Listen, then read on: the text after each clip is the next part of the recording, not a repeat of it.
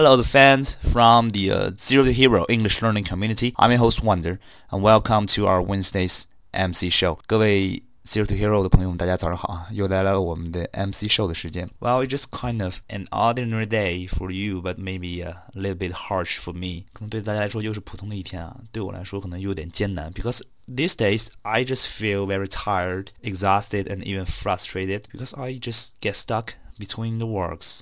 最近啊，因为工作比较繁忙，所以真的非常的疲惫和厌倦。Actually, yesterday I just came back home late, around nine o'clock, and didn't I realize that I still have to uh, record some program for you. But the good thing is that if make me just kind of relieved because I can finally find something happy, something which can makes me happy to do。昨天晚上九点啊，拖着疲惫的身躯回到家的时候，忽然意识到还要给大家录一些节目。当时呢，突然感到一些释然吧，因为总觉得在繁忙的一天和烦躁的一天过后，总归能做一些自己喜欢的事情。So actually, I think sometimes we do not need to be so happy at all the time。有时候大家一定也不需要一直都非常的开心。就像最近有一个笑话，挺也也挺有道理的。说如果一个人每天都是充满正能量的话，其实表现出来的挺像精神病的。While I think, but if we really want to be mature，如果我们真的想成熟的话，I think the most important thing is that whenever we uh, come across some difficulties, we just kind of except for the endless complaint, we need to find peace and then try to resolve the problems. 我觉得可能真正成熟的标志就是在遇到困难的时候，除了无休止的抱怨，我们总能平静下来，去寻找解决问题的最终答案。Well, so today I decide to bring some peace to an ordinary day. So 今天呢，我想一个喧闹的早晨，especially a noisy morning, right？带来一些平静。Well, some peace, okay? So a very great song for an ordinary day. It is called The Falling Slowly, original soundtrack from the movie Once. Thank you. Hope you will like it. See you.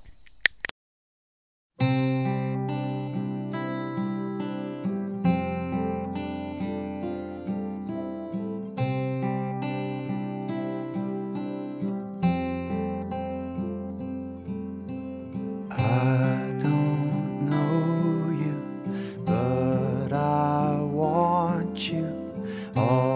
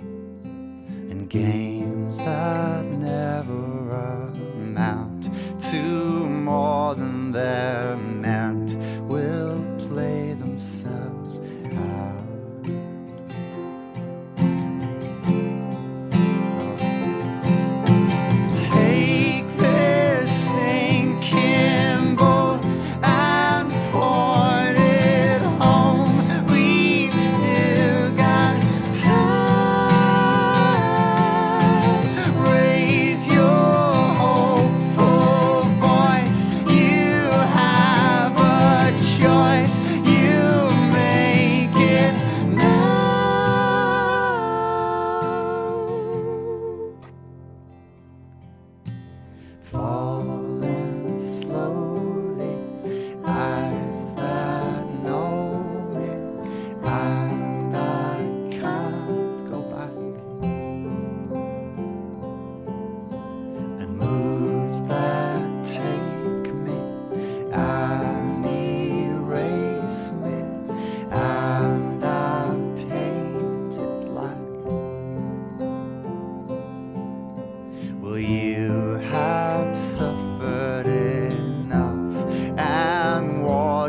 yourself.